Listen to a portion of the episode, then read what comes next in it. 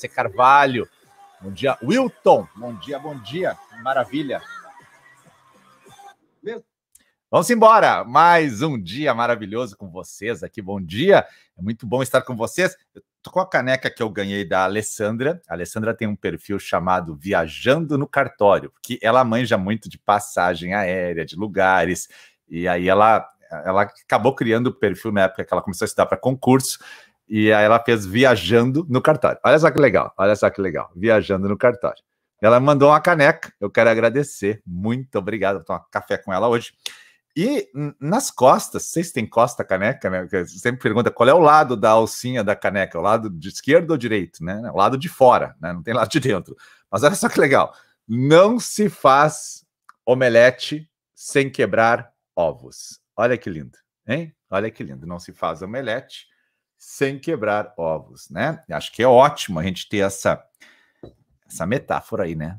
O que, que é não se faz omelete sem quebrar ovos, né? Não se vence nos seus objetivos sem acordar cedo para estudar, né? Você que está aqui agora ao vivo, tem 117 pessoas aqui no Instagram. É certo que você está se sacrificando um pouquinho, podia estar tá dormindo mais, podia estar tá aproveitando mais ontem à noite, mas você pensou, não, eu vou acordar cedo e nas minhas meus afazeres eu já ligo lá o Instagram ou o YouTube, está crescendo lá agora com 14 pessoas, e eu vou ouvindo e assistindo e trocando ideias, né? Provavelmente você está pensando nisso, já está pensando diferente, está abrindo mão de alguma coisa, e quando a gente abre mão de alguma coisa, a gente ganha outra, né? Não existe vitória sem um pouquinho de sacrifício. Falei isso ontem para os mentorados da Tatiane, eu entrei na sala para dar uma boa noite, a galera estava à noite estudando o registro civil, lá na mentoria da Tati, e eu disse, Todo mundo está aqui, é terça-feira à noite, vão ficar aí duas horas tendo aula com ela pesada. E por que isso? Porque querem algo maior, né? Com certeza querem algo maior. E, e essa é a importância do sacrifício. O Marcelo Rosa vai ser papai, fica aí o registro, né? Então, em breve nós saberemos as opções de nomes, né? Eu não sei se já saiu a escolha, se já, já definiram, já, foi, já saiu no ultrassom, se é menino ou se é menina, mas meus parabéns, né? É muito bom a paternidade, né? Eu já sou pai três vezes, eu sei bem como é, muito bacana, muito bacana. É uma união familiar muito grande nesse momento aí. Felicidades para vocês. É um menino? Olha ali, é um menino. Aí, que maravilha, hein? Vamos aguardar então as escolhas de nomes, de nomes, né? Vamos saber aí. É, esse é um nascimento aguardado, né? Porque é alguém da nossa turma virtual, né? Então, é uma pessoa muito legal, muito legal. Ele é esposa, fica o nosso registro, nosso carinho, sensacional. Ali o Agnaldo, quero mentoria de como ser pai de menino. Ah, eu vou dar uma dica quentíssima para quem vai ser pai de menino agora. Presta atenção, pega a caneta, presta atenção, uma dica infalível. Não, não tem dica melhor. Você vai, a primeira palavra que você vai ensinar o seu filho a falar, quando chegar na hora dele começar a falar, vai ser mamãe. É isso aí. Mamãe. Porque lá na madrugada fria gaúcha, quando ele acordar no berço, ele vai dizer mãe! E aí tu vai dizer assim, ó, ele tá te chamando. é mais ou menos assim que funciona, né? Porque a madrugada não é fácil, né? Tá aí a Elis que pode testemunhar que todos aprenderam a falar mamãe aqui em casa antes de papai, né? Nada fácil, né? Mas é isso aí, eles aprendem, é, eles identificam muito legal com a mãe, né? É muito massa. Show, maravilha. É muito bom criar meninos, é muito bom. Eu também tenho uma menina, agora minhas, meus filhos já estão com 21, 19 e 18, né? Então, é outra fase da vida, mas é muito bom esse crescimento, acompanhar o crescimento. Cada fase é muito linda da paternidade. É fantástico, né? Quando meus filhos eram pequenos, eu acabei escrevendo a minha dissertação de mestrado sobre reconhecimento de filho, paternidade socioafetiva. Né? De tanto que eu comecei a estudar isso que, né, a gente se apega demais, né? Parabéns. Vamos para os recados antes de entrar para as perguntas. Vamos nessa. Uh, você já deve estar tá vendo que está circulando a mídia do evento, né? Então já está circulando, já está batendo em todo mundo, né? é, dia 4, 6 e 8, né? Vou dar aula ao vivo, ao vivo no YouTube, aquele evento a cada 60 dias que eu faço. No último evento, 15 mil pessoas se inscreveram. A nossa audiência na primeira noite esteve em 1.900 pessoas ao vivo no YouTube, né? Muito linda a noite, onde a gente dá aula por mais de duas horas e meia a três horas, né? A gente traz amigos, as professoras estão aqui, conversa, tira dúvidas. E o nome desse evento, de novo, vão ser os sete passos do registro de imóveis, complicado, mas nós vamos focar muito em regularização de imóveis, que a gente está vendo que há uma, um pedido disso, tá? Então, já separa na tua agenda, dia 4, 6 e 8, que vai ser muito massa, tá? Te inscreve no evento, por quê?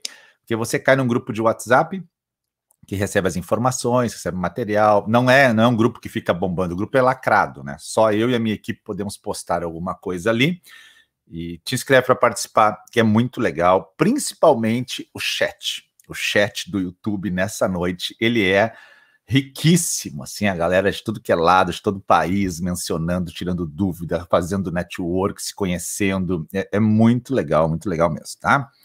Lives dos alunos, eu estou já relacionando alguns alunos que já pediram para fazer live comigo na semana de aquecimento, semanas que antecedem o evento, né? Já estou confirmando nomes para o evento também. Uh, Quinta-feira, amanhã, live de União Estável com a Prof. Tatiane. Se preparem, já avisei ela, União Estável, ela estará aqui ao vivo para a gente conversar só pedreira da União Estável. Ainda não confirmei com a Fabiana se sexta a gente vai fazer live de urbanismo e loteamento. Acho que sim, mas eu fiquei, eu fiquei de confirmar e estou atrasado. E a caneca, toda anotadinha, né? E a caneca, a caneca, que eu não posso deixar de mencionar, da minha querida amiga Alessandra. Beleza? Bora lá? Ontem eu deixei um cardzinho para tirar dúvidas da galera. E vieram várias perguntas, então vamos trabalhar, que é hora de trabalhar enquanto o sol nasce no Rio Grande do Sul. Vamos lá. Fernanda Helter. Fernanda Helter, advocacia, né? Ela diz assim: professor, terreno adquirido por duas amigas. Terreno adquirido por duas amigas. Ambas construíram há muitos anos. Ambas construíram muitos anos. Entretanto, nenhuma delas averbou a construção na matrícula. Beleza. Bem-vindo ao mundo real, né? É isso aí. Não há possibilidade de desdobro pela lei municipal, pois as medidas do terreno não comportam o desdobro. Sempre lembrando que na legislação municipal ele vai dizer qual é o mínimo que um terreno pode ter para desdobrar, separar em dois, tá? É tipo no imóvel rural tem a fração mínima de parcelamento, o mínimo que eu posso dividir imóvel, no desdobro tem uma legislação municipal.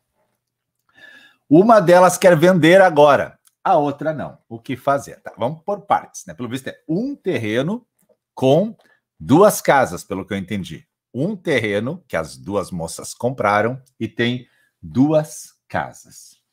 E agora elas não averbaram as casas, não averbaram as casas, não averbaram as casas, e uma delas quer vender a casa. Né? Olha aí, um caso clássico do dia a dia, clássico, clássico. Para piorar isso, né, só precisava ser duas matrículas e cada uma dona de uma, e a construção está no meio das duas. Esse é, teria, seria perfeito para a gente começar esse dia maravilhoso agora e perguntar como faria para unificar essas matrículas, né? Fusionar as matrículas, né? Então vamos lá. Um terreno, duas proprietárias, construções não averbadas, né? Dá para averbar as construções? Deve averbar as construções, é claro, né? Deve averbar as construções.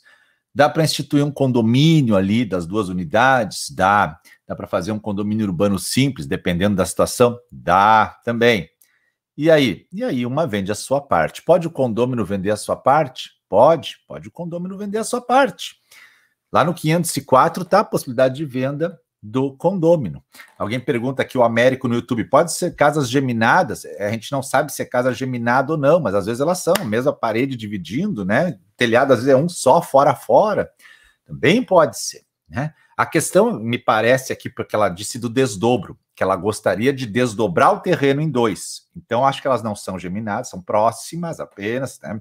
Tem o seu espaço e poderia fazer um terreno para duas casas. Mas a legislação municipal não permite que se separe, porque o terreno fica muito pequeno. Às vezes a legislação municipal fala em 250 metros, né? Terreno maior já. E aí tu chega ali, o terreno tem 300, não tem como fazer 250. Então depende do que o município determina em cada área, porque o município às vezes não quer um monte de picadinho. Então em algumas áreas ele determina, em zonas ele determina terrenos maiores, tá? Então nesse caso aqui, poderia pensar em instituir um condomínio das duas casas e aí vender a unidade de uma com fração do solo, é uma opção. Ou né? A opção que a gente sabe que é a mais barata, mas que não é a mais recomendada, eu vendo a minha fração do terreno, a minha parte do terreno e parte da construção. Difícil é eu localizar, daí que a construção tal e a construção tal. Tá? Não é tão simples. Para o registro de imóveis fica difícil. Eu chegar lá e dizer assim: ó, tem, uma, tem um terreno, duas casas e dois proprietários. Está lá no registro de imóveis. Beleza. Agora, uma delas quer vender metade do terreno e a casa A. Isso já vai dificultar, já vai dificultar. Ali o Eduardo já trazendo experiência em Caxias. Ó, em Caxias criou-se a figura da constituição de condomínio, que é diferente da instituição. Ela é uma pré-atribuição aplicável antes da construção, depois construído institui o condomínio. Essa tese foi levantada pelo professor, se eu não me engano, Mário Mesário, de Pelotas, que criou a pré-instituição de condomínio, que seria essa daí exatamente. Né? recordo desse trabalho.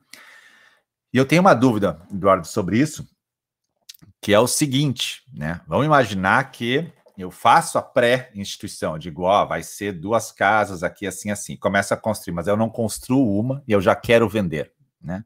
Aí eu fico com receio de estar tá burlando a Lei 4591. Né? Não sei se tu já passou isso. O cara pré-institui, diz assim: eu vou fazer duas casas aqui, depois vou né, organizar, e aí eu não construo e quero vender a fração do terreno que equivale à futura unidade. Né? Já vi também isso aí, né? Uma hora a gente pode fazer uma live disso, tá? Conversar sobre isso. Maravilha? Então, se, e se fosse dois terrenos? Se fosse dois terrenos, é possível unificar dois terrenos de proprietários distintos? Não, não é possível. A gente sabe que tem que ser o mesmo proprietário. Agora, aqui presta atenção na diferença entre os estados.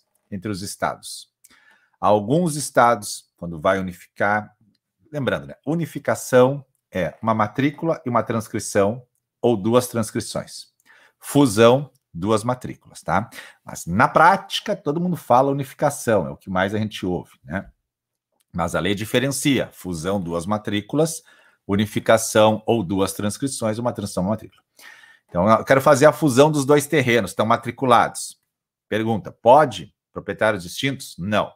Alguns estados fazem o quê?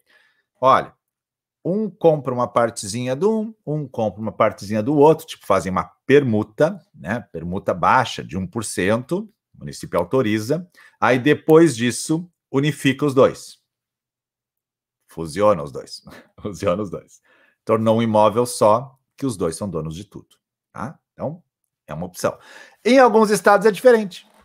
Em alguns estados, assim, para fazer essa fusão, eles têm que ter o mesmo percentual nos, nas duas matrículas. Em alguns estados é diferente. Então, ah, eu quero fazer a fusão do meu terreno com o terreno do vizinho. Tá, então tu, os dois têm que ser donos dos dois. E aí, como que eu vou fazer? Daí teria que 50, 50, tem que ter a mesma proporção para fazer a fusão. Se eu não me engano, em Minas Gerais tem isso previsto no Código de Normas, e se eu não me engano, em São Paulo tem uma desse. Eu não, acho que não está no Código de Normas de São Paulo, alguém pode me ajudar, que é de São Paulo, mas eu acho que tem uma decisão do Conselho da Magistratura sobre isso. Tá? Então, alguns lugares você vai ter no Código de Normas, alguns lugares você vai ter no, no Conselho da Magistratura, e alguns lugares você não vai ter nada. E aí fica a critério do registrador. Tá? É bem comum que as pessoas, ali a Elaine já botou, na Bahia tem, né? Na Bahia tem. Então, quero fazer a fusão de duas matrículas, então, teoricamente, tem que ter a mesma parte. Eu discutia esses dias, discutia no bom sentido, com um querido amigo meu, Marinho, que é registrador de Jundiaí, sobre isso, e, e ele levantava umas teses interessantes, né? Tem que tomar muito cuidado em relação a isso, porque De repente a gente faz a fusão, né? Eu tenho o terreno de cá, que vira lá para um, sei lá, um lugar feio, e o de cá é para uma rodovia, né? A gente faz a fusão, então faz a permuta, faz a fusão, tá? E aí depois a gente resolve desmembrar, né? Separar de novo. Mas agora o cara que estava aqui pegou lá e o cara que estava aqui pegou aqui. Interessante, né? Pode ser uma burla. Pode ser uma burla. Porque afinal tem diferença. Às vezes de um lado e do outro. Tem diferença. Num lado passa uma rodovia, no outro uma estrada de chão. A gente vai juntar, né? E dá o problema. Ali o Betinho botou em Minas Gerais não exige proporção idêntica. Mas Betinho, essa semana um aluno me mandou uma nota devolutiva, aonde tinha essa exigência do registrador. Posso até ver de novo, mas era em Minas Gerais. Essa exigência, uma aluna advogada me mandou para eu dar uma olhada, tá? Então, não sei se era idêntica ou era, não recordo agora, mas tinha essa questão da proporção, foi devolvido o pedido dela. Deixa eu ver o que o, o Eduardo botou aqui antes, a verbação de habite parcial, questão de condomínio, tá? Exatamente, né? permuta de 1% a um metro quadrado é bastante questionável. Sim, bastante questionável, tá? Bastante questionável. É, até porque troca um pouquinho e os caras podem até trocar de lado, né? Fica aí essa linha. Legal, Betinho. Depois me manda uma mensagem, Betinho, que daí eu te eu tento ver qual é a, a, a parte que a aluna mandou. Acho que ela mandou um print da nota devolutiva, tá? Maravilha? Então, fusão de terrenos. E aí, claro, o que acontece muito no interior, né? Dois amigos resolvem fazer um empreendimento imobiliário. Fazer um empreendimento imobiliário. E aí, eh, um tem um terreno, o outro tem outro. Eles não fazem nada no cartório, nada. Eles simplesmente pedem autorização no município para construir. O município autoriza. E eles fazem um prédio em cima dos dois terrenos. Ah, coisa linda, né? Coisa linda, né? Coisa linda Aí depois eles querem averbar esse prédio em cima das duas matrículas. Lembrando que o princípio da unitariedade da matrícula, cada imóvel está numa matrícula, né? Matrículas estão separadas e tem um prédio em cima dos dois. Esses dias, uma registradora colega aqui da região, que agora é mamãe, me mandou essa, essa, esse problema para a gente discutir e trocar ideias, né? Trocar ideias. Uh, Américo Fortal, no Rio Grande do Sul, desdobro, encerra a matrícula e abre duas novas. Desmembramento no Ceará, o remanescente fica na matrícula mãe e apenas abre uma nova, não é loteamento.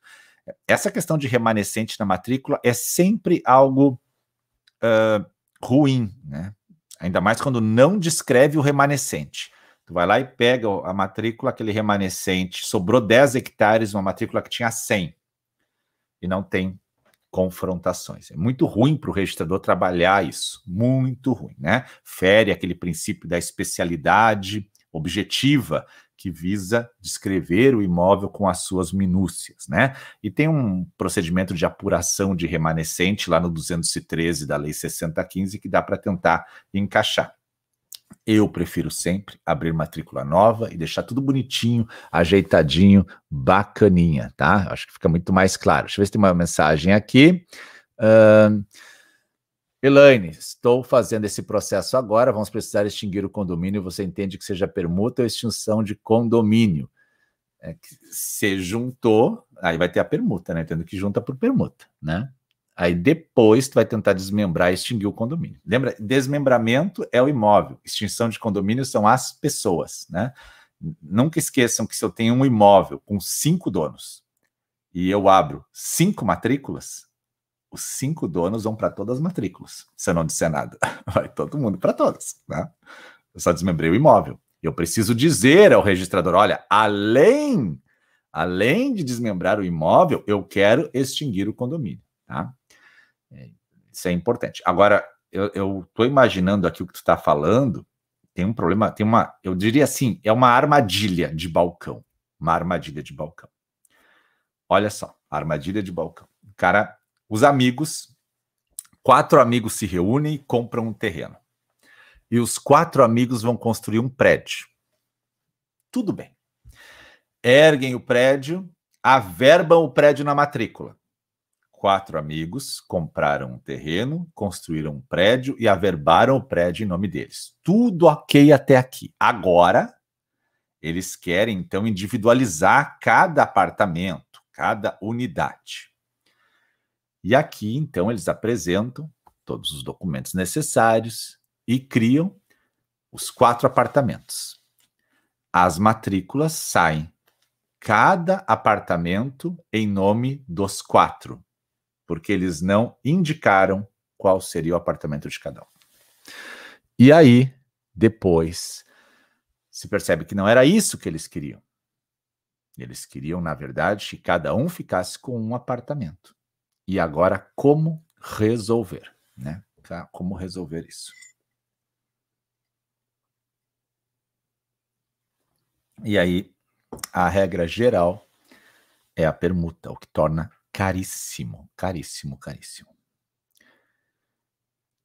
Alguns tentam fazer retificação e alguns tentam fazer o que a Helene está falando, que seria uma extinção de condomínio desses apartamentos. Que, na verdade, veja só, eu já tenho uma matrícula para cada apartamento. E cada apartamento tem quatro pessoas. E eu quero fazer, então, uma extinção de condomínio, dizendo que, na verdade, era para ser um apartamento para cada um. é isso aí, né, Elaine? É isso aí. É. Eu, eu entendo que essa extinção não tem como fazer. Né? Então, para mim, é permuta. Para mim, na hora que for individualizar, tem que indicar. Tá? Para mim é isso. Eu, eu não consigo visualizar essa extinção de condomínio porque são unidades autônomas, né? Não sei se alguém, algum registrador aqui pensa diferente, pode colocar aí a, a opinião para gente, né? Tem 237 pessoas aqui no Instagram e 48 no YouTube. Se alguém pensa diferente, de repente algum estado faz diferente, né? Atribuição de propriedade atrasada, o Flávio colocou ali, ó. ó é muito boa, boa ideia. E daí é tipo, tipo uma retificação, Flávio? Tipo uma retificação. Vai dizer, ó, faltou, né?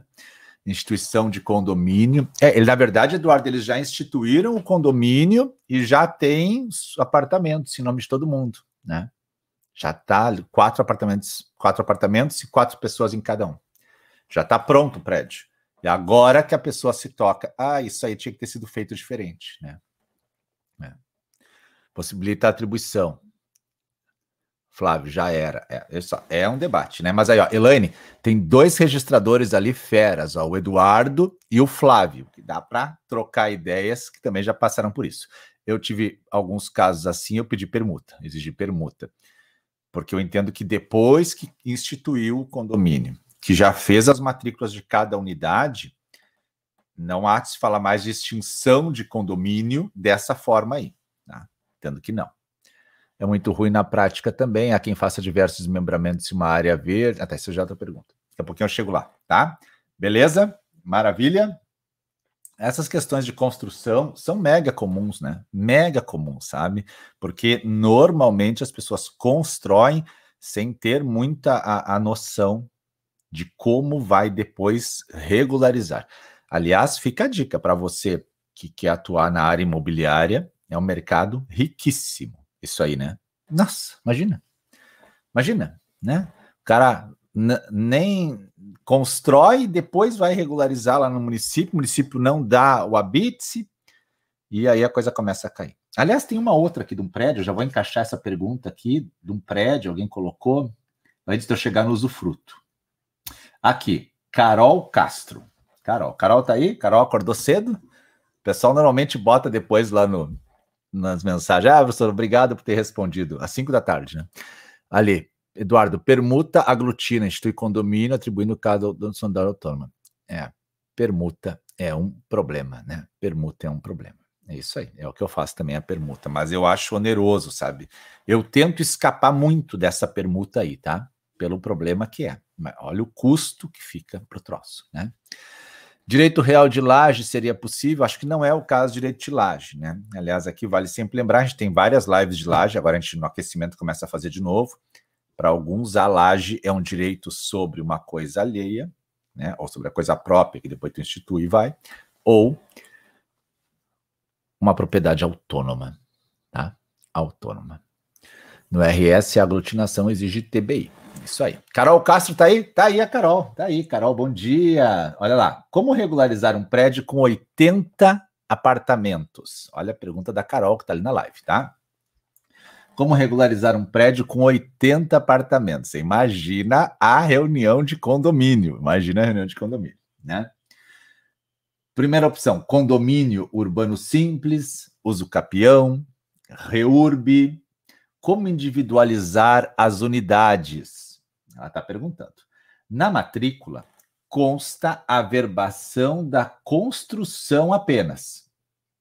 Isso já é muito bom, gente. Bater a construção na matrícula num prédio de 80 apartamentos já é assim, ó, levanta as mãos para o céu. Amém, né? Amém. Tá?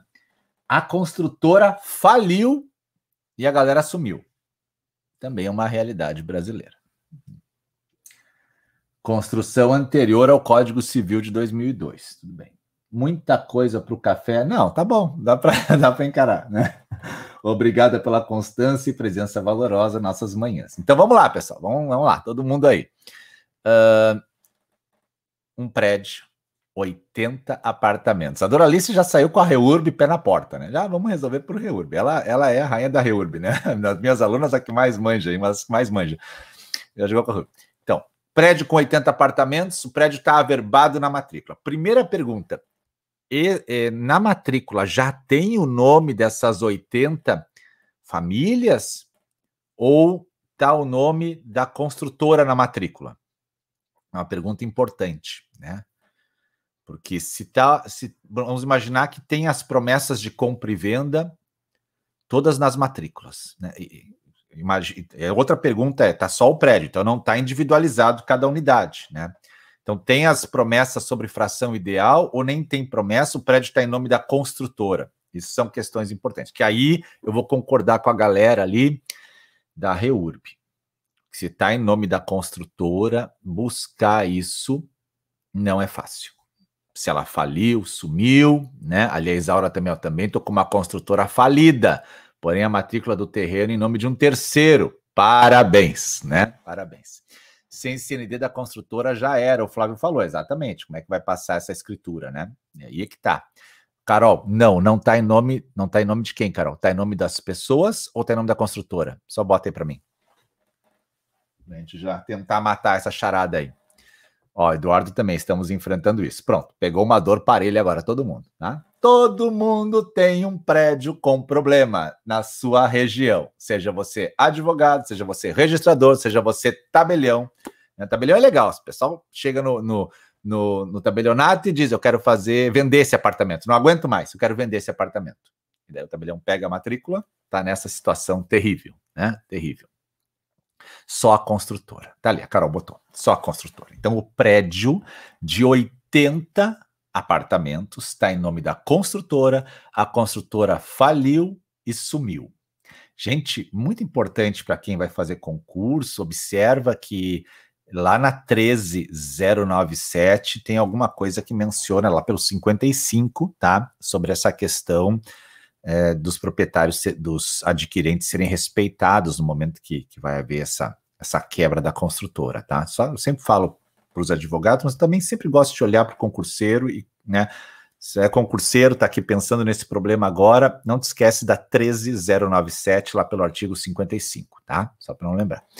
Uh, se já está em nome de todos, basta procurar o tabelião. É, o problema é que não está em nome de todos.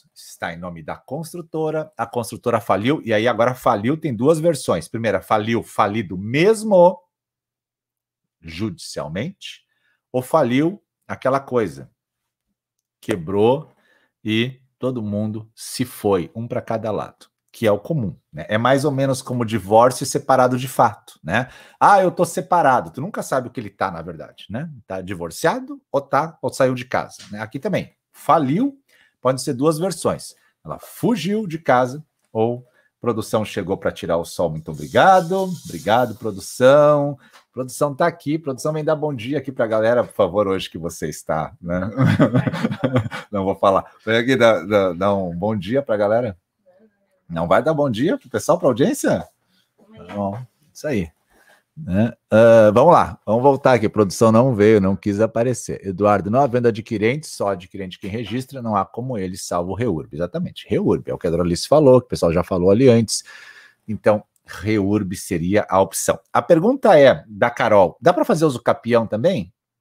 Carol pergunta: dá para fazer uso capião? Interessante, né? E se um. Vamos dizer que eles. A galera tá brigando muito dentro do prédio, né? Todo mundo enlouquecido. E uh, o município não tá muito afim de fazer a REURB, porque tem outras prioridades. E a galera tá lá enlouquecida. E aí? Pergunta é: poderia um um dos uma das pessoas tentar uma uso capião de uma unidade autônoma do seu apartamento? Poderia uma das pessoas tentar uso capião do seu apartamento? Olha que interessante, né? E o provimento 65 diz que sim. Né? Diz que sim, poderia fazer.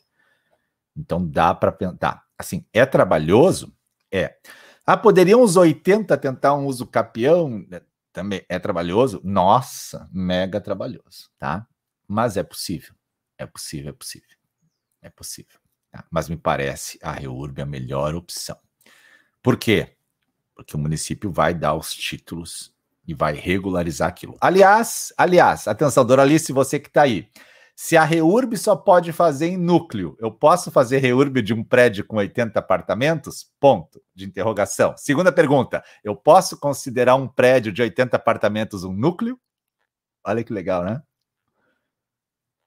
Ou eu vou ter que regularizar a quadra inteira, porque o prédio sozinho não dá. Afinal, a tese que prevalece no Brasil hoje é que eu não posso fazer reurb de um lote só, né? Não posso fazer reurb de um lote só. Posso fazer, Doralice? Claro, beleza, também. Então o prédio será um núcleo urbano, né? Não poderia ser reurb S, a Carol falou, porque não é baixa renda, núcleo vertical, Flávio. Legal, gostei da ideia não, não tinha lido essa vertical ainda. Não poderia ser Reurb S, não é baixa renda. Reurb é, Reurb é. Diferença da Reurb S, até cinco salários mínimos Reurb S, né? Ou Reurb E acima disso. A Nagirley já colocou aqui em Salvador, o município morre de medo da Reurb. É, faz parte do jogo também, né? Faz parte do jogo também. Uh, os municípios não gostam muito de Reurb, alguns, alguns porque devem investir e ninguém quer tirar dinheiro do bolso, tá? Uh, a Carol colocou ali, a outra Carol agora, né? Carol Castro primeiro, e podendo todos têm que concordar né, na REURB, seria essa pergunta, e a Carol Amaral teria que ver a data da conclusão da obra para aplicar a REURB. O Flávio me disse que inventou agora o núcleo vertical, vou anotar aqui, tá? Próximo. É, Professor, eu gostaria de saber a uso capião de uma área de uso comum e imóvel com registro de tudo correto? Eu não consigo visualizar essas uso capiões de área comum, né? Eu acho que tem uma ou outra exceção só. A Franca abordou isso numa live, né? Uma ou outra exceção assim na jurisprudência, né? Mas eu não consigo visualizá-la muito bem, né? Uh, mas se já ocorreu por algum motivo, reindividualiza tudo, claro. Vai afetar a fração ideal de toda a galera, né? Não tem escapatória. Então, vamos voltar para o prédio de 80, mas imaginando essa, essa, essa reurb de área comum, é aquela que o cara bota a grade no corredor, né? A escada chega no andar e aí o corredor vai para os lados e dos lados tem as portas da, dos apartamentos. E a galera já começa a botar aquela grade mais para frente no corredor. Com o tempo, aquela grade, aquilo ali virou uma área de lazer, já botou um sofazinho ali, né? E aí vai, né? E aí vai cara quer usucapir a churrasqueira do prédio também. Isso é outra, é um herói, é um herói, né? É, terceiro estranho ao condomínio. É, daí, aí eu acho que não, não. Terceiro estranho ao condomínio, eu acho que não. Mas sabe que tem umas coisas interessantes, né? O condomínio, ele não é pessoa jurídica, né? Mas ele trabalha como se fosse, né? Muito legal, né? trabalha como se fosse. E a minha filha que mora em Santa Rosa, eu já tenho uma filha que mora sozinha, né? O mundo, o mundo já andou bastante ela estava morando num apartamento, e o apartamento não tinha matrícula, né? Porque era, eu, eu acho que, pelo que eu entendi, não tinha, porque era o apartamento do zelador, né? Tinha um apartamento do zelador em cima, eles não tinham mais zelador no prédio, reformaram o apartamento e o condomínio botou para alugar para ter uma receita. Ela não está mais morando lá agora. E aí, então, o apartamento normalmente é uma área comum, esses apartamentos de zelador, né? Ele é uma área comum. Não tem matrícula. Eles fazem as matrículas e deixam aquilo lá como área comum. Que legal, né? E aí, se quisesse fazer depois uma matrícula desse apartamento, que joia, né? Aliás, de condomínio tem tanta coisa bonita, né? Tanta coisa bonita. Não sei se já fizeram, eh, alguém já viu essas questões de tipo venda de uma parte do apartamento para apartamento do lado, né? Um apartamento é três quartos, o outro é dois quartos, né? Daí esse aqui quer vender bem na parede divisória tá o quarto, quer vender um quarto para esse, né? Alguém já viu isso, né? Ou o cara compra o andar inteiro, começa a querer derrubar as paredes, fazer um apartamento só, né? Tem cada coisa que acontece que é sensacional, né? Sensacional, tá? Então, me parece realmente que a Reurb, nesse caso, vai ser a melhor opção. Mas nada impede de alguém tentar o uso capião da sua unidade, tá? Nada impede. O bom é que o prédio já está averbado. Isso já é muito bom, muito bom. É, o Eduardo coloca ali que temos uma situação de uma vaga de garagem que não está no cômputo das áreas condominiais. Vamos fazer uso capião de direito real de laje. Nossa, depois manda para nós para a gente compartilhar isso aí numa live. Aliás, Eduardo, já te convidei para uma live. Eu gostaria que tu pegasse esses casos assim mais polêmicos e trouxesse para a live para a gente fazer juntos, tá? Fica o convite. Eu, Eduardo, trabalha no Registro de Imóveis de Caxias do Sul, que é um dos maiores registros de imóveis do estado do Rio Grande do Sul. Ele está lá junto, trabalhando de substituto pega uns casos assim, uns quatro casos desse, e vamos fazer uma live para mostrar para o pessoal como é a vida prática, né? O pessoal às vezes acha que o mundo se resume ao que está no livro, né? E não é, né? Não é. Não, não, o pessoal lá no livro é muito fácil. Olha, no livro, gente, é lindo, tá? Na prática, cara sua para tentar resolver os problemas, tá? Para tentar resolver os problemas. Tá? Então, minha opção desse prédio de 80 unidades é isso. Uh... Chegamos no usufruto. Bruno Daniel Andrade. O Bruno tá aí, eu já vi que ele estava aí, né? Já vi que o Bruno tá aí, né? Tá? Então tá, o Eduardo vai separar uns casos para nós aí. Pode ser na, na, vai ter as semanas de aquecimento agora a partir da semana que vem e a outra antes do evento. Pode ser numa noite né, numa semana de aquecimento, a gente pega casos práticos do registro de imóveis, tá? E aí tu traz uns casos e a, gente vai conversando e trocando ideias. Vai ser uma live riquíssima para todo mundo. Bruno Daniel Andrade, Bruno tá aí. Bom dia, Bruno. Ótimo, tudo bem? Vamos lá. Professor, consta registrado na matrícula, consta registrado na matrícula, usufruto em favor de marido e mulher. Maravilha. Usufruto em favor de marido e mulher. Maravilha. Sim, Doralice. O Flávio também me interessa chamar. Não sei se o Flávio vem, mas está convidado também. Casos práticos. Consta na matrícula usufruto favor de uma mulher. Consta ainda informação que o usufruto é reversível, 1411. Vamos lá. Pega o 1411. Eu não uso essa expressão reversível, Eduardo. Eu vou só pegar o 1411. Eu vou fazer um jabá. Ninguém me disse ainda o que é jabá, né? De onde vem a expressão jabá mas eu vou fazer um, comercial aqui. Não é um comercial, é uma indicação. Um livro que eu gosto muito é o Código Civil, comentado do Flávio Tartucci. É muito bom, tá? Muito bom. Aliás, tem dois que eu gosto demais. Aqui está o outro, também está aqui, eu vou indicar. O outro é o do Nelson Rosenwald. Eu acho que ah, eles estão muito atuais, muito, muita informação preciosa, assim, muita informação preciosa. Sempre é bom ter um código civil comentado, né? Sempre é bom, né? Então fica aí a minha indicação do Tartúcio, do Nelson, são códigos hoje sensacionais, porque ele vem artigo por artigo, com jurisprudência, com doutrina, com enunciados, então ele enriquece muito o estudo, tá? Então vamos lá, o Bruno falou, ó, tem um, um usufruto na matrícula para o marido e mulher, e é reversível, 1411. Ele diz assim lá: constituído usufruto em favor de duas ou mais pessoas, extinguir-se-á a parte em relação a cada uma das que falecerem. Salvo, salvo, se por estipulação expressa o quinhão desses couber ao sobrevivente, que é o direito de acrescer no usufruto. Vamos lá. Então, só para relembrar aqui, caso clássico, caso clássico, Papai doa o imóvel para o filho. e guarda o usufruto para ele e para a esposa. Tá? Clássico, clássico. Então, os pais doam para o filho o imóvel, o filho fica com a nua propriedade e guarda o usufruto para eles. Primeira pergunta que vai surgir na live: esse usufruto é registra ou não registra? Registra o usufruto. Tá?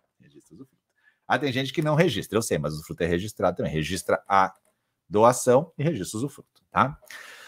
Daí, o usufruto está ali, faleceu o pai. Então, vai cancelar o usufruto parcialmente em relação ao pai. Ficou o usufruto só para a mãe. Então, metade do imóvel já ficou completo para o filho. Faleceu a mãe, acabou o usufruto completo. Tá? Agora, se eu colocar assim, olha, se falecer um, o usufruto acresce no outro, então eu tenho aqui a opção do direito de acrescer desse usufruto. Tá? Então, daí, faleceu o pai, a mãe ficou com todo o usufruto agora. Tá? Maravilha. Vou verbal o óbito lá na matrícula. Tudo bem. Então a pergunta é: usufruto em favor do marido e mulher, consta informação que é reversível, 1411. Faleceu o marido. O que o RI deve fazer? Faleceu o marido. O que o RI deve fazer? Nesse caso aqui não há direito de acrescer, o Lucas colocou bem ali, tem que estar expresso na escritura isso, hein? Tem que estar expresso na escritura. Ó, direito de acrescer, em alguns casos, é legal, tá na lei. Por exemplo, doação conjuntiva. Eu dou um imóvel para o marido e mulher. Falecendo um, acresce ao outro. Se eu não me engano, é 1551. Se eu tiver errado, alguém me corrige, né? Da galera que está aí, tem 254 pessoas aqui agora ao vivo, 65 lá no YouTube. Então, aí é um direito de acrescer legal. Eu dou um imóvel para o meu filho para minha nora. E a doação é conjuntiva. Nesse caso, um falecendo acresce ao outro. Tá? Mas nesse caso do usufruto, a lei fala que cancela parcial usufruto, salvo se tiver uma estipulação expressa. Por isso que o Lucas falou ali, tem que estar expresso na escritura, exatamente. Tem que estar expresso assim, ó, havendo o falecimento de um, acresce ao outro. Tá? Maravilha. O que o RI deve fazer? Faz uma verbação consolidando o usufruto 100% para ela ou faz o cancelamento parcial do usufruto por morte dele? Pelo que eu entendi aqui, dançou, né? Vai cancelar metade do usufruto. Vai cancelar, pelo que eu entendi, que não está expresso esse direito de acrescer, né? É isso? Porque ali tu botou reversível. Esse, essa palavra reversível não é uma palavra muito boa para o direito, tá? Porque dá ar de reversão. E reversão é voltar a quem tinha o direito. Então, fiquei só questionando se então ele faleceu, ele tem que voltar. Então, me parece, me parece aqui que a palavra não é a mais correta. O usufruto ele é sucessivo. Naquele caso de acrescer, então, sucessivo. E aqui diz extinguir-se-á, salvo se estipulação expressa com o sobrevivente. Eu teria que ler a escritura, tá? Mas, mencionando que vai ficar com a outra parte, tu vai averbar na matrícula. Faleceu fulano, e ocorreu o direito do usufruto permanecer agora integral com ela. Quando falece ela, daí tu vai extinguir o usufruto. Tributação. Olha, muita confusão com a tributação no passado. Quem é mais antigo, e não muito, hein? Vai pegar umas matrículas que vão dizer assim: o cara doava o imóvel e não pagava o tributo, que é o ITCMD. E fazia usufruto, e aí consta nas matrículas assim: o, imposto será pago quando da extinção do usufruto. Né? Algumas matrículas ainda consta assim: o imposto será pago sob condição resolutiva. Está assim, né? Está assim na matrícula. Então, o que, que ele está querendo dizer nessa época? Que alguns estados permitiam que o tributo fosse pago na extinção do usufruto, na morte, tá? Constavam essas expressões nas matrículas. Daí você tem que submeter a guia à fazenda. Hoje, precisa submeter a guia à fazenda? É claro que o registrador vai submeter. Por quê? Porque ele sabe que tem uma espada apontada para a nuca dele, que é o 289 da Lei 6015, que fala que ele é responsável por essa fiscalização de tributos. Então, ele vai submeter a guia. E aí, gente, muitas vezes a fazenda tributa de forma equivocada, porque é o primeiro embate, você tem que ir lá conversar com o fiscal e apresentar o que aconteceu. Daí se resolve o problema da tributação, tá? Então, o oficial vai pedir e lá se vê se é possível não tributar. Isso acontece muito. Ontem uma aluna perguntou, ela disse assim: ah, eu comprei o terreno, não escriturei. Melhor, é, é comprei o terreno e não escriturei. Passaram-se cinco anos e eu construí uma casa em cima. Agora eu quero fazer a escritura. Eu tenho que comprar minha própria casa? Pergunta interessante. Vai tributar minha própria casa? Aí vai lá na fazenda fazer a escritura, a fazenda faz o quê? Guia de TBI com a casa em cima. Não quer nem saber. Daí tu diz, mas a casa eu construí. Ah, mas tu não tinha botado o terreno no teu nome. Né? Então, daí é uma questão de conversar com o fiscal explicar para ele, né? Explicar.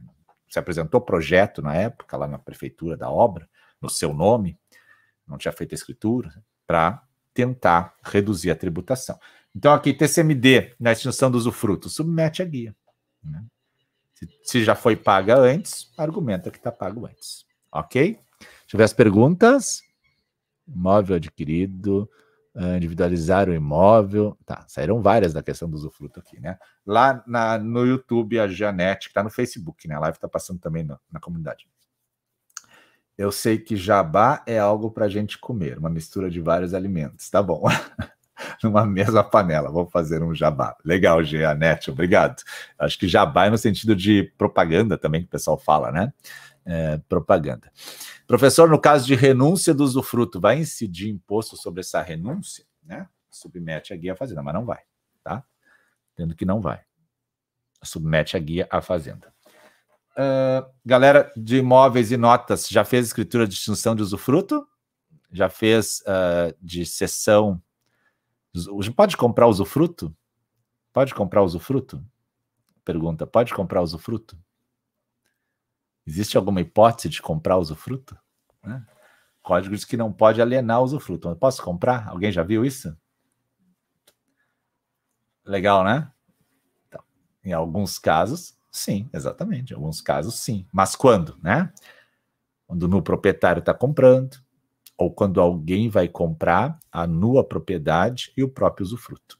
Agora a pergunta de ouro: se eu vou comprar um imóvel que tem nua propriedade e usufruto, tá? eu vou comprar o imóvel, eu vou lá e dizer assim, eu quero comprar de vocês dois. Quanto, eu estou comprando, quanto sai de imposto na guia para cada um uma propriedade e usufruto. Quanto sai de imposto na guia? É 50%, 50%? Interessante, né? E a resposta clássica é: depende. Porque em alguns lugares a tributação entende que o usufruto vale mais ou menos. Esses dias eu falava com a prof. Letícia, o usufruto pode valer muito mais em alguns casos. Muito mais. Né? Ali a galera já começou a botar. Ó, São Paulo, um terço, dois terços, um terço. É, cada lugar tem um, uma história. Pode ser menos, pode ser mais. Né? Uh, tem mais uma de usufruto do Eduardo.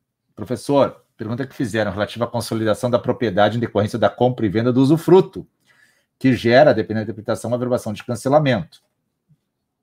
Existe a prestação de TCMD para cancelamento? Pede a guia, né? Pede a guia. Sempre pede a guia.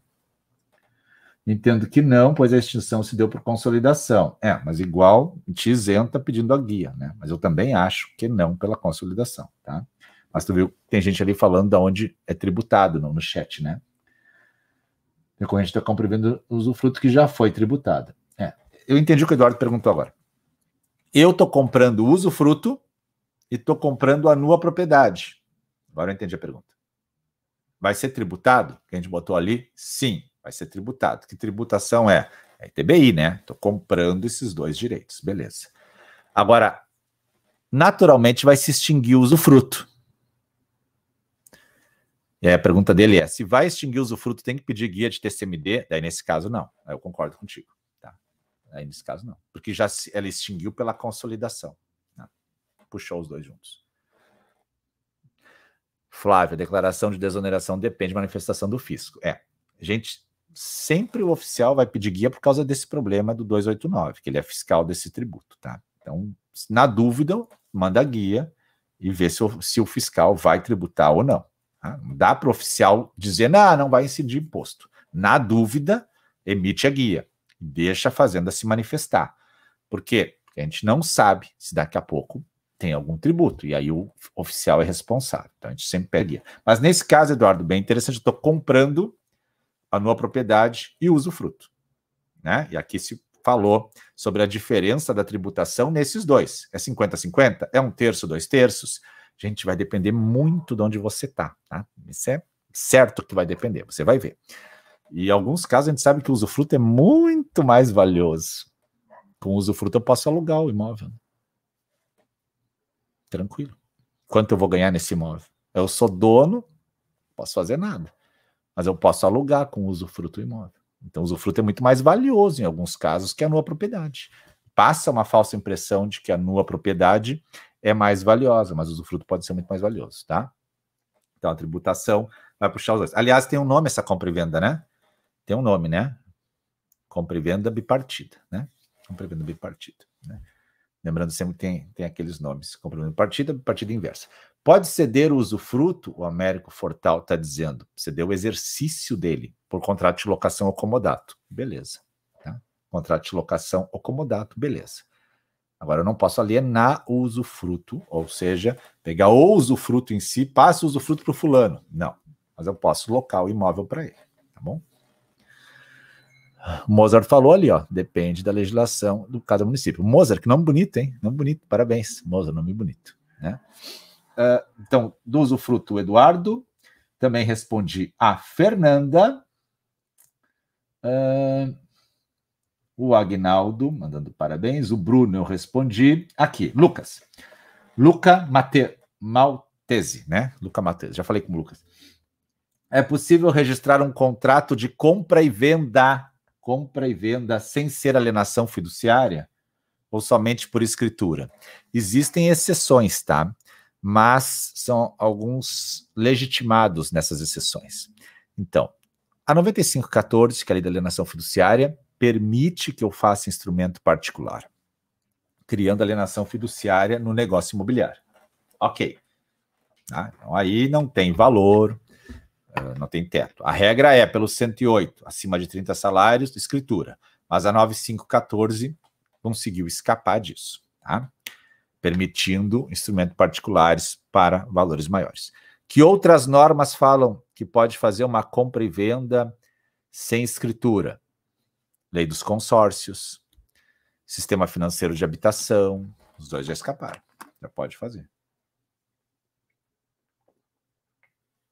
Mas eu sei o que você quer.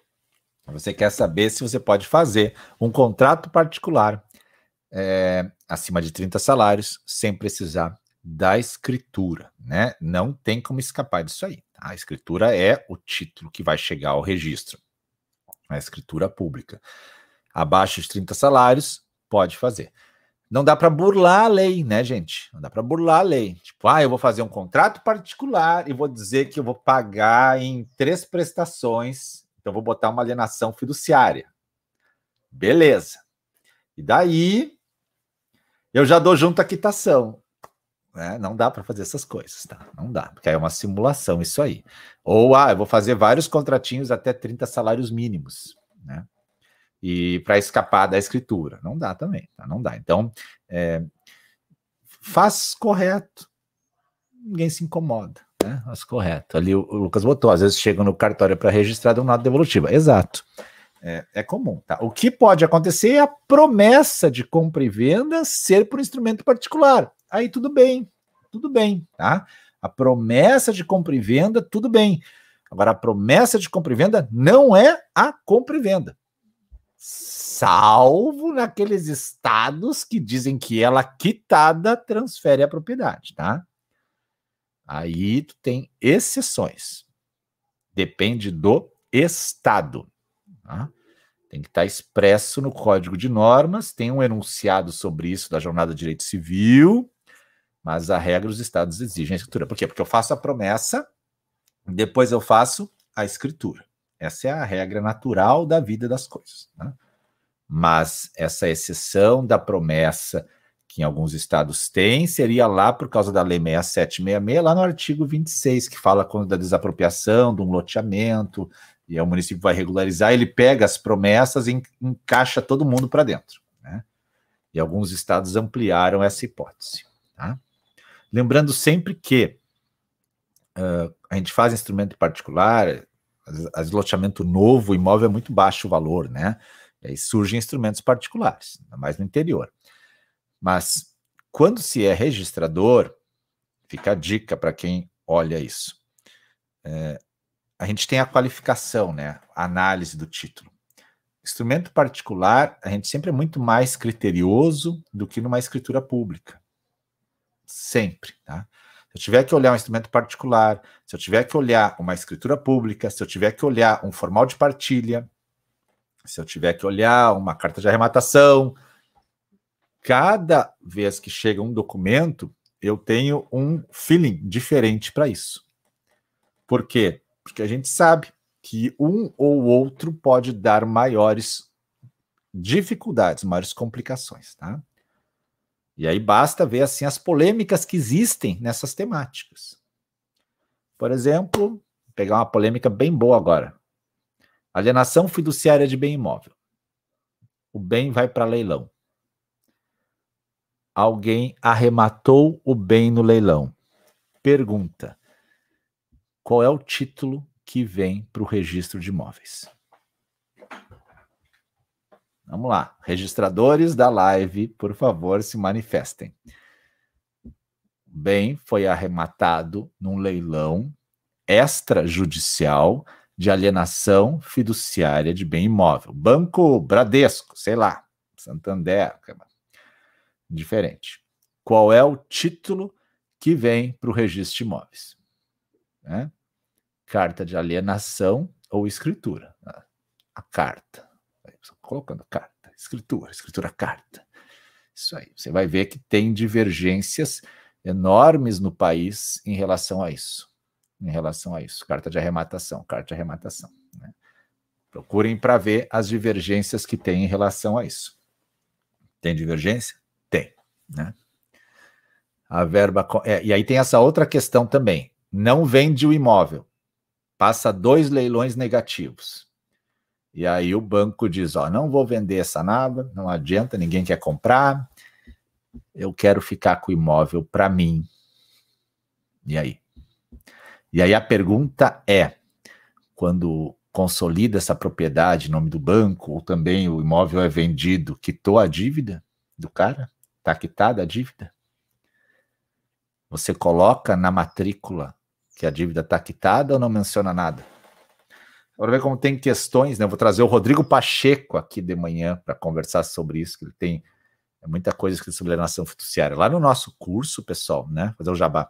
Tem um módulo de alienação fiduciária bem profundo, tá? Vai lá, eu sei que você está dizendo tem 150 aulas, professor. É, eu sei, mas tem lá um módulo de contratos que eu dou e tem um gancho que diz assim: ó, alienação fiduciária aprofundada com Rodrigo Pacheco. Tá? Você vai ali, clica, eu acho que tem seis aulas do Rodrigo, muito boas e profundas. O Rodrigo tem mais de 30 artigos escritos em revistas de direito imobiliário sobre alienação fiduciária. Meu amigo registrador. Aliás, o Rodrigo está aprovado em primeiro lugar no Rio Grande do Sul nesse concurso de registro de imóveis, né? Ele está nessa segunda fase, ele é o primeiro colocado, né? Falta fase oral ainda, mas está se dedicando muito. Eu acho que ele vem para o sul. Ele é paulista, eu acho que ele vem para o sul. E tomara que venha, porque é meu amigo, eu quero muito ele aqui, né? Muito ele aqui. Ele tirou a maior nota da, da segunda fase desse concurso 2019. Deve desembarcar aqui no sul conosco, é professor do meu curso. Se você vai lá no módulo Alienação Fiduciária Aprofundada, você vai ver a aula dele e vai gostar muito. Pode confiar no tio, ok?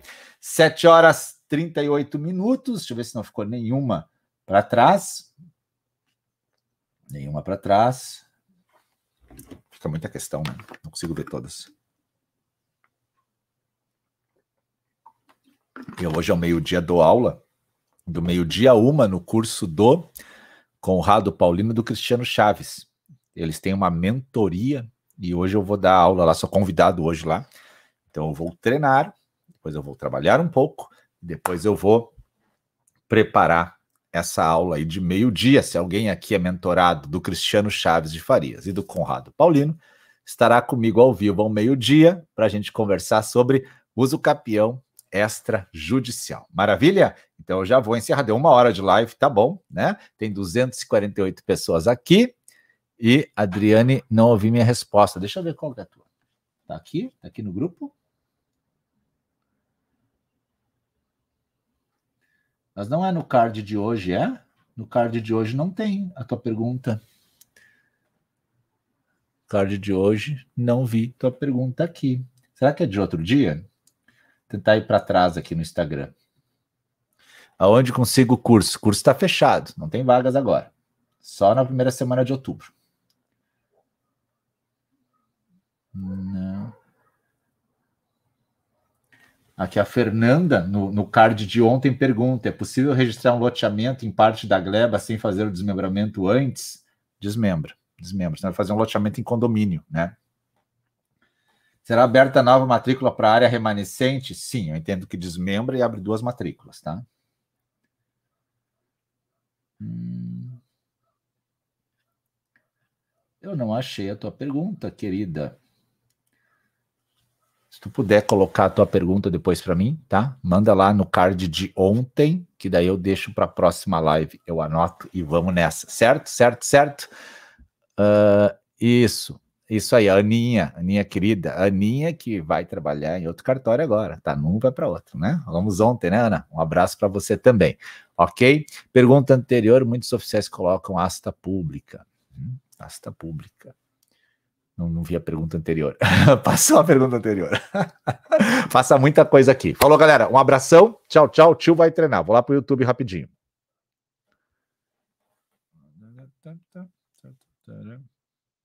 Muito bem, vou deixar aqui agora. Vamos botar o nome que a gente abordou aqui, usufruto na prática. Vou botar, né? Usufruto na prática, na prática. Bater papo com alunos. Fica legal, né? Deixa aqui. Muito bem, galera do YouTube. Maravilha que sempre tem uma galera também, né? Que eu gosto muito, eu fico olhando o chat só de canto de olho, assim. E a live do YouTube, ela sempre circula muito mais que a do Instagram. É, a live do Instagram, olha só, ela tem uma audiência maior na hora.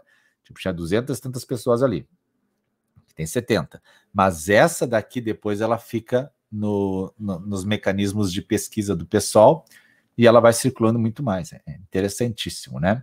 Então vamos lá. Quem já chegou cedinho aqui, a Raquel, cedo, 5h51, ela botou bom dia, olha só, né? O Américo Fortal também, 5h58, a galera tava muito cedo aqui, muito cedo aqui.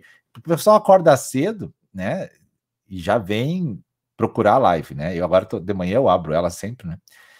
E é muito bom. Deixa eu ver aqui quem tá: Aureliana, Hernani, Neuza, a metáfora de reflexão em alguns aspectos. Abrimos mãos de um e recebemos outro sempre. É isso em relação ao omelete, né? Não se faz omelete sem quebrar ovos, né? É, exatamente. É uma. A gente precisa, em algum ponto da vida, abrir mão de algumas coisas para conseguir outras, né? É, poderia juntar aqui, falando do terreno, né? Ah, essa daqui eu respondi antes, né? Emiti matrícula do remanescente ontem via central dos cartórios. Estranho mesmo, não citar é remanescente. Precisa calcular sobre o citado na É, o que sobra de remanescente na matrícula, precisa recalcular. E é muito ruim em relação às divisas, né? As divisas, porque você fica sem saber onde é que o imóvel está confrontando, né? Sem saber onde ele está confrontando. Américo, seja corretor, ó. Você é corretor, né, Américo? É? Só para eu ter certeza, eu acho que sim, né? Patrimônio de afetação. Rutenberg, bom dia, professor. É possível criar uma corporação com contrato de compra e venda, de comprador ganhante real? Sim, ele tem a opção lá na 4591 que ele pode é, fazer isso. Não tinha na lei de loteamentos, agora tem também o empresário, né? Rotação de 2021. Uh, ah, o município odeia reurb, não gosta de reurb, né? A gente já falou antes. Usucapira garagem com matrícula específica, beleza como fica o usufruto de parte ideal de condomínio, já que não há parte definida na, na sua parte. Usufruto na parte ideal do condomínio, já que não há parte definindo essa parte. Como assim? Como fica o usufruto na parte ideal? Ah, porque não tem a especialidade, né? Não tem a localização específica, né? Seria um usufruto sobre uma parte ideal de um imóvel maior. Seria isso? É. Aí, se tu for para briga na apuração judicial, o juiz vai ter que saber onde é que era esse usufruto, né? Mas é por isso que se especializa, né? Se diz aonde é o usufruto, né? Senão você fica sem a especialidade. É que nem hipotecar um imóvel em condomínio. Três proprietários e eu dou a minha hipoteca. E aí isso passa. Onde é que é a tua área? Ah, a área é na frente, nos fundos, né? Bem complicado, né? Quando dar-se baixa em parte. Ah, sim. É, mas é que normalmente a baixa em parte do usufruto é na casa, né? Normalmente, daí tu sabe, baixa metade da casa. Onde é que é a minha parte, né? Um quarto é teu, o outro é meu, difícil de medir, né? Ou numa área rural, então, que baixou o usufruto em parte. Não tem como saber claramente isso. É um condomínio é, pró-indiviso. Não sabe onde é que é a tua área nessa baixa. Agora eu te entendi a tua pergunta. Beleza. Uh, cláusula de arrependimento, em caso de incorporação pura. É, é que cláusula de arrependimento em promessa de compra e venda é uma coisa que o Código Civil não devia ter permitido, né? Porque aí tem um debate se ela vai para matrícula ou não, né? Se ela gera direito real ou não, né? Porque a essência do contrato de promessa de compra e venda é ele não ter a possibilidade de se arrepender. E aí ele vai para matrícula, ele gera um direito real de aquisição. E aí com isso você tem ali na matrícula a possibilidade, caso não te passe a escritura, de pedir a adjudicação compulsória. no momento que eu boto uma cláusula de arrependimento, eu ferro com todo o sistema, né? Eu ferro. Então, aí é aquele debate. Registra ou não registra? Ah, registra, tá bom. E aí o cara se arrepende, como é que fica? Né? Então, eu não gosto dessa cláusula quando vou fazer é, negócios, né? Jabá, jabá, jabá, galera do jabá, eu vou ter que descobrir, né? Sessão de posse do campeão oneroso. Claro, sessão de posse pode sempre, né? Sessão de posse pode sempre. Agora, uso capião oneroso, no caso ele está comprando a posse, isso, tudo bem, não tem problema algum. Pode comprar os direitos possessórios, não há problema algum. Vai vender cotas do imóvel, haverá tributo? Sim, sim, sim, sim. Pode ceder usufruto, falamos antes, então. Uh, se a pessoa arremata imóvel com usufruto, cujo pessoa já faleceu, ele é obrigado também a requerer o cancelamento para registrar? Não, tu vai registrar nua propriedade, né? E deixa o usufruto lá, tudo bem, não há problema algum. Como é que o registrador vai saber que a pessoa faleceu, né? Só se tiver informação na matrícula, né? Mas faz certinho, não deixa o gancho assim. Vai abrir margem para o futuro te incomodar. Vai deixar uma matrícula com usufruto lá registrado que o cara faleceu. Para quê? Né? Cara, quanto mais regular, melhor, porque se aparece uma oportunidade de venda do imóvel, Daí tu quer regularizar. Aí, ah, agora eu quero regularizar porque apareceu a oportunidade de vender o imóvel. Aí tu vai regularizar, daí aparece que falta alguma coisa. Trava, e daí tu perde o negócio. Então, quanto mais tu tem o teu imóvel regular, mais fácil é para você, na hora que precisar, sacar dele. Porque olha só, alguém pode dizer assim: ah, tem um usufruto na matrícula assim, daí alguém fala, é, ele está irregular. Pronto, já começa. Aí diz: não, isso é só baixar é rapidinho. A gente sabe que esse baixar rapidinho nem sempre é. Olha aí, teve a pandemia há pouco tempo, todo mundo ficou atolado de serviço, houve uma mudança no mundo digital, os títulos passaram a demorar em cartório, até que a gente conseguia receber tudo e despachar. Aí tu vai precisar fazer um negócio imobiliário e, né, tá lá o usufruto. Minha opinião, liquida, deixa a matrícula ajeitadinha. Pode dizer daí, o imóvel está regular, regular, perfeitinho. Caso concreto, o registrador exigiu que o rematante. É, essas questões de cancelamento de usufruto, eu acho que cancela pela consolidação, não precisa nem fazer a verbação. Tá? Eu cancelo, já deu a compra e venda de tudo, já menciono nas condições. Ficou cancelado o usufruto pela consolidação. Eu não faço uma verbação para cancelar o usufruto, mas é o meu modo de trabalhar. Parabéns pela dedicação, falou Edson. Sua aula sobre o tema foi sensacional. Legal, vou convidar ele agora para vir de novo. O jabá trata de carne seca. Legal, legal. É, eu preciso descobrir como é que a, a Luna falou, jabá para mim, falou no sentido de fazer uma propaganda, fazer uma propaganda. Beleza? Amanhã tem live com a Prof. Sobre união estável, imperdível, imperdível, imperdível. Todo mundo convidado aqui. Pessoal, obrigado pelo carinho, tudo de bom. Até amanhã. Tchau, tchau.